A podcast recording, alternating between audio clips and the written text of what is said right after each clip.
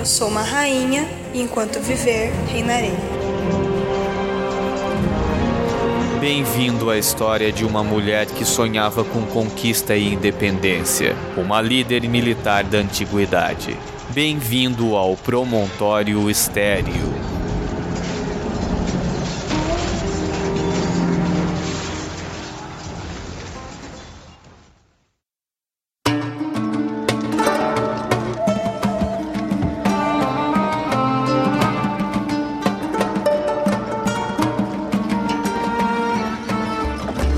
Rica cidade de Palmira localizava-se no cruzamento vital das rotas de caravana entre Roma e a Pérsia, por volta do ano 240 depois de Cristo.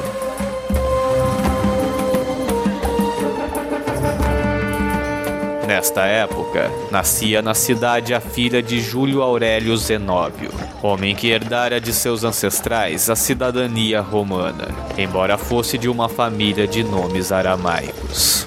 Sua filha era Júlia Aurélia Zenóbia.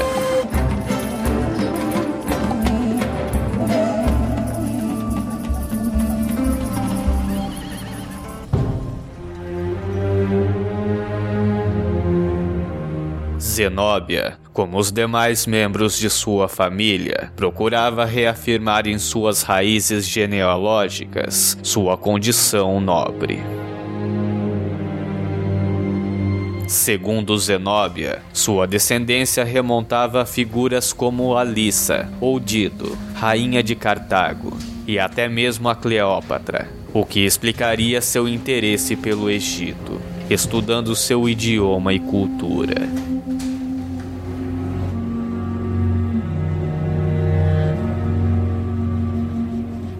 Mulher notoriamente bonita e atraente, Zenóbia interessava-se também por atividades consideradas masculinas. Gostava de cavalgar, saía à caça e também participava de festejos com os oficiais de Palmira. Ainda assim, mantinha imaculada sua reputação de mulher casta.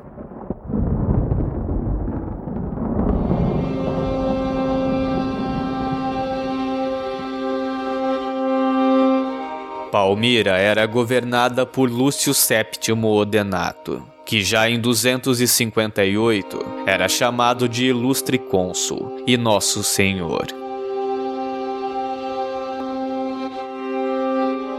Odenato precisava de uma segunda esposa, e a escolhida fora Zenóbia.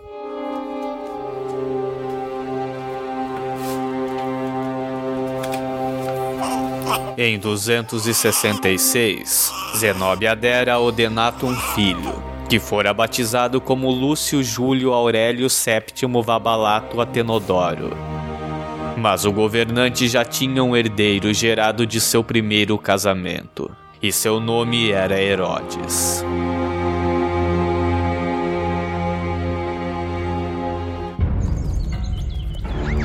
Uma crise obriga o Denato a tomar partido em uma guerra travada entre os territórios do monarca persa Sapor I e Roma. O Denato apoiou a causa romana. Em campanhas rápidas e bem-sucedidas, o exército de Odenato mantinha e recuperava territórios ocupados, e enquanto o pai fazia guerra, Herodes governava Palmira.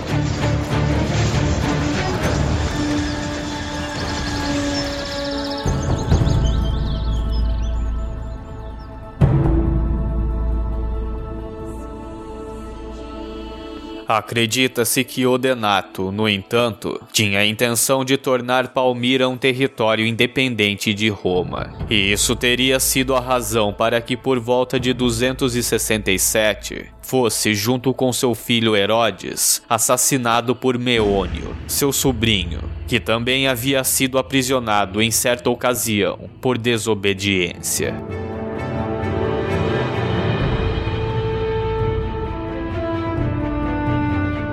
Contudo, outra fonte conta que o assassinato fora orquestrado por Zenóbia, que queria seu filho Vabalato no trono de Palmira, no lugar de Herodes.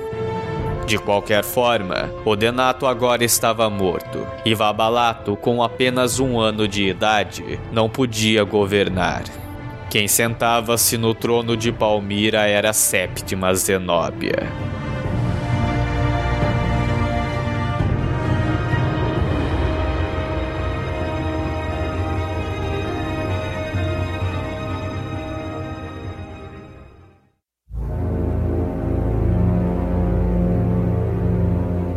Subindo ao poder, Zenóbia declara a si mesma Augusta e seu filho Vabalato Augusto. Ela declarava-se a rainha do Oriente.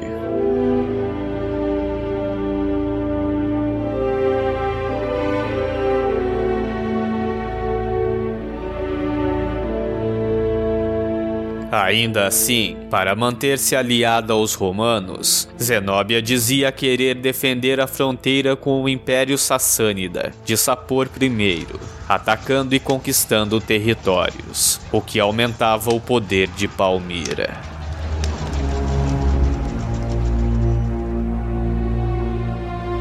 Zenóbia nutria grande interesse por uma cultura vizinha, e agora que ganhava poder, não podia deixar de tentar conquistar o território que era seu por direito de ancestralidade.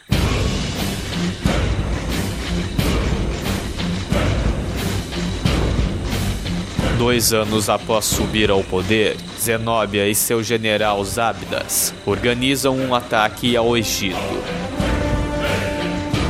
Para garantir o sucesso da demanda, Zenóbia conseguira um aliado local chamado Timagenes, que juntaria sua força militar com a de Palmira.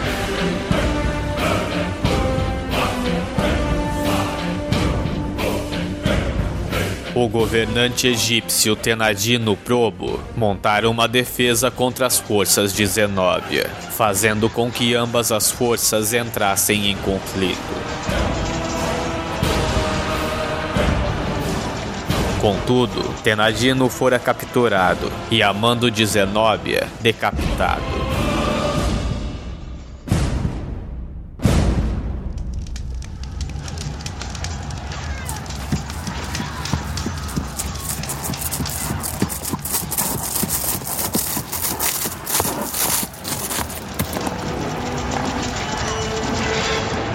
Por volta de 270, Zenóbia e o general Zábidas já haviam derrotado quase toda a força egípcia, e a rainha tinha o respeito de suas tropas, ao demonstrar suas habilidades hípicas e sua resistência durante a campanha.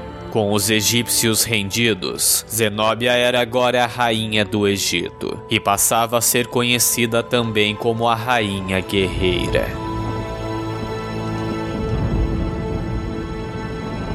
Zenóbia e seu grande exército também invadiram a Ásia Menor e chegaram até Ansíria e Calcedônia. Anexaram a Síria, Palestina e o Líbano, além da Bitínia, no Estreito de Bósforo.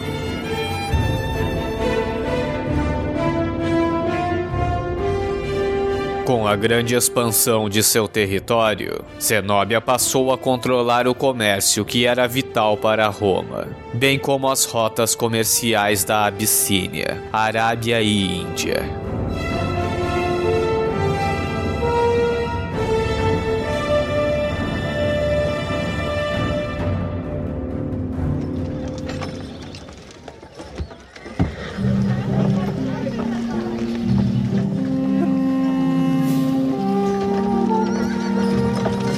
Declarando-se independente de Roma, Zenóbia governou o império fundamentado na tolerância, ao invés da perseguição. Estabeleceu relações cordiais com os judeus em Alexandria e com Paulo, o bispo cristão de Antioquia. Sua corte ficara conhecida pela distinção intelectual e pela exibição extravagante de sua riqueza.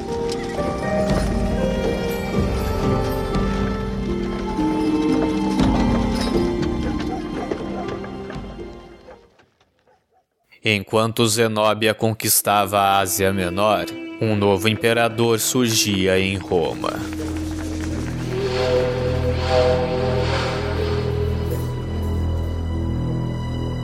O imperador Aureliano, já em seu primeiro ano de governo, enfrentava dificuldades para defender o território romano contra os ataques dos galeses. Porém, a importante questão a respeito de Palmira não podia ser negligenciada.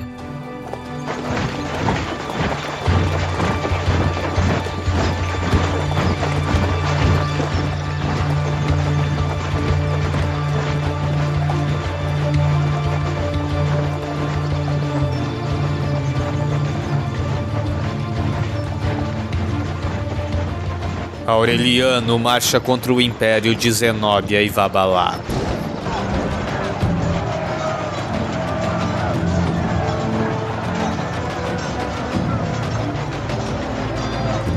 Em um ano, ele consegue reconquistar o Egito e a Ásia Menor. A força romana estava em campo.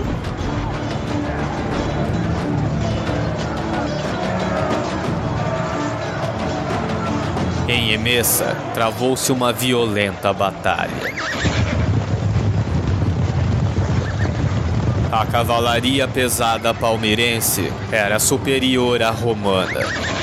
Porém, a infantaria romana conseguira vencer os palmeirenses quando eles tentavam perseguir a cavalaria de Aureliano.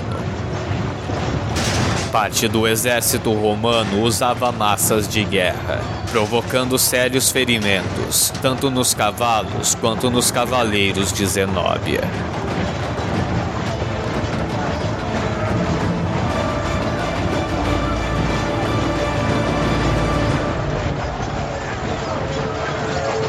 Vencidos, os palmeirenses não veem alternativa senão fugir para a capital, onde permaneceram cercados pela força romana.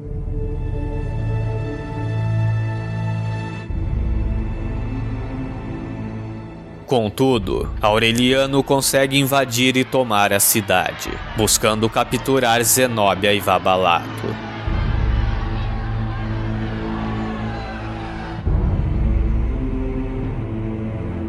Mas Zenóbia e o filho haviam fugido a camelo e buscavam alcançar o território sassânida.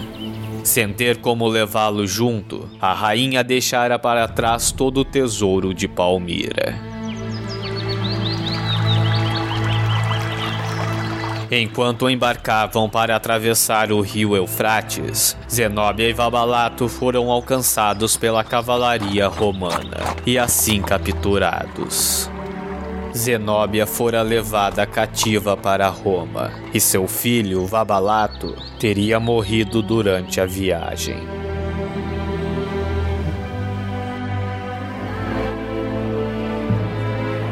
Na cidade, Zenóbia tivera que desfilar acorrentada com ouro, como prisioneira de guerra, junto de outros nove líderes aliados.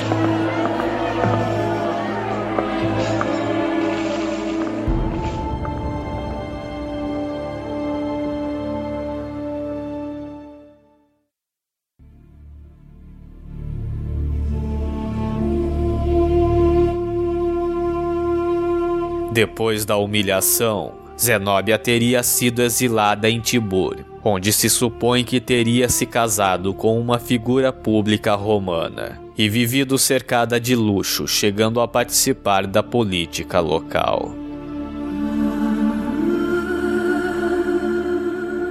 Zenóbia deixara em Roma descendentes nobres, que prosperariam nos séculos seguintes.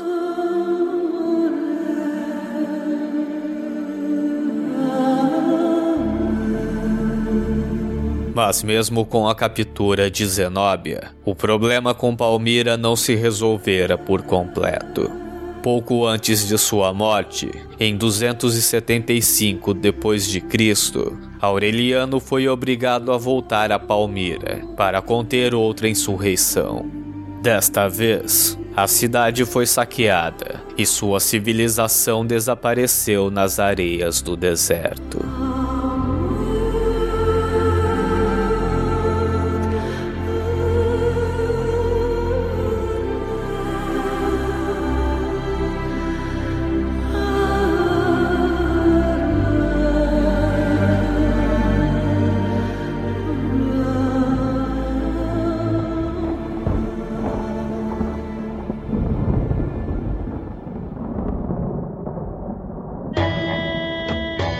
Rainha guerreira, que apesar de ter protagonizado um período curto da independência do seu império, marcou seu nome como uma das mulheres mais poderosas da história. Aquela cuja história capturou a imaginação de muitos escritores, músicos e pintores, tornando-se objeto de inúmeras óperas, poemas e peças teatrais. Esta foi Zenóbia, aqui no Promontório Estéreo.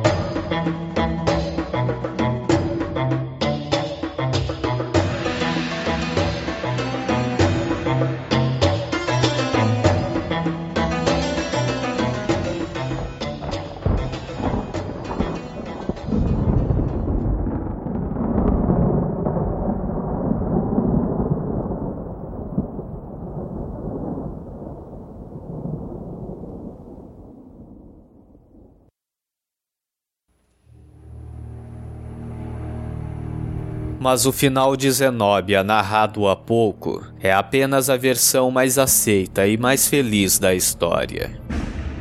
Alguns acreditam que a rainha teria morrido de fome nas celas de Roma, ou decorrente de alguma doença. Há quem diga que ela fora decapitada pelos romanos mas outras sugerem que Zenóbia, ecoando o final da vida de Cleópatra, sua suposta ancestral, teria cometido suicídio.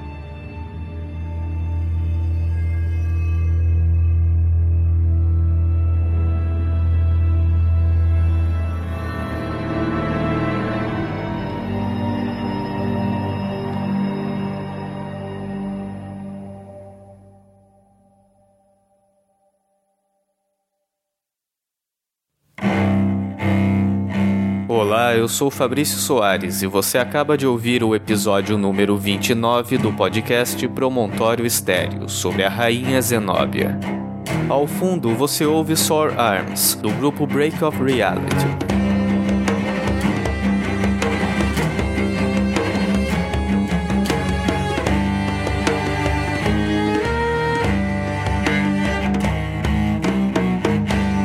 Agradeço a todos que vêm se manifestando nas redes sociais, enviando seus comentários e recomendando o podcast para seus amigos. Na seção de comentários do último episódio sobre Chiquinha Gonzaga, o Ronaldo manifesta sua felicidade pelo retorno do podcast, após um breve período de hiato. O faz também o Francisco Seixas, do TemaCast, que diz que ficou feliz ao conhecer maiores detalhes da maestrina, que para ele é uma das mulheres mais importantes da cultura brasileira. Obrigado a todos os ouvintes.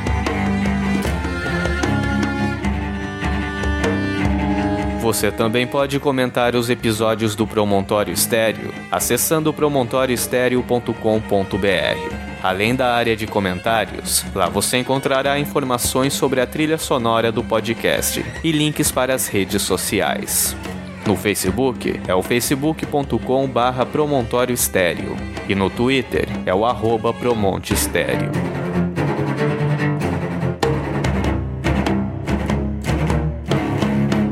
Existem ainda outras formas de entrar em contato com o Promontório Estéreo. Caso tenha alguma dúvida, sugestão, queira fazer um elogio ou uma crítica, envie um e-mail para promontorioestereo.gmail.com. Há no site também um espaço para contato. Basta preencher o formulário com seu nome, e-mail e comentário, e então eu receberei em minha caixa de entrada. Você também pode enviar por e-mail um comentário em áudio e ele será inserido na próxima sessão de leitura de comentários. Para ajudar o podcast Promontório Estéreo a crescer, você pode avaliar e comentar na iTunes Store, deixando-o assim em destaque. Mas a melhor forma de apoiar o programa é recomendar os episódios que você gosta para seus amigos. Desta forma, além de ajudar este podcast, pode-se também criar um interesse geral pela mídia, fazendo-a cada vez mais relevante. Eu sou Fabrício Soares e até o episódio número 30 do podcast Promontório Estéreo.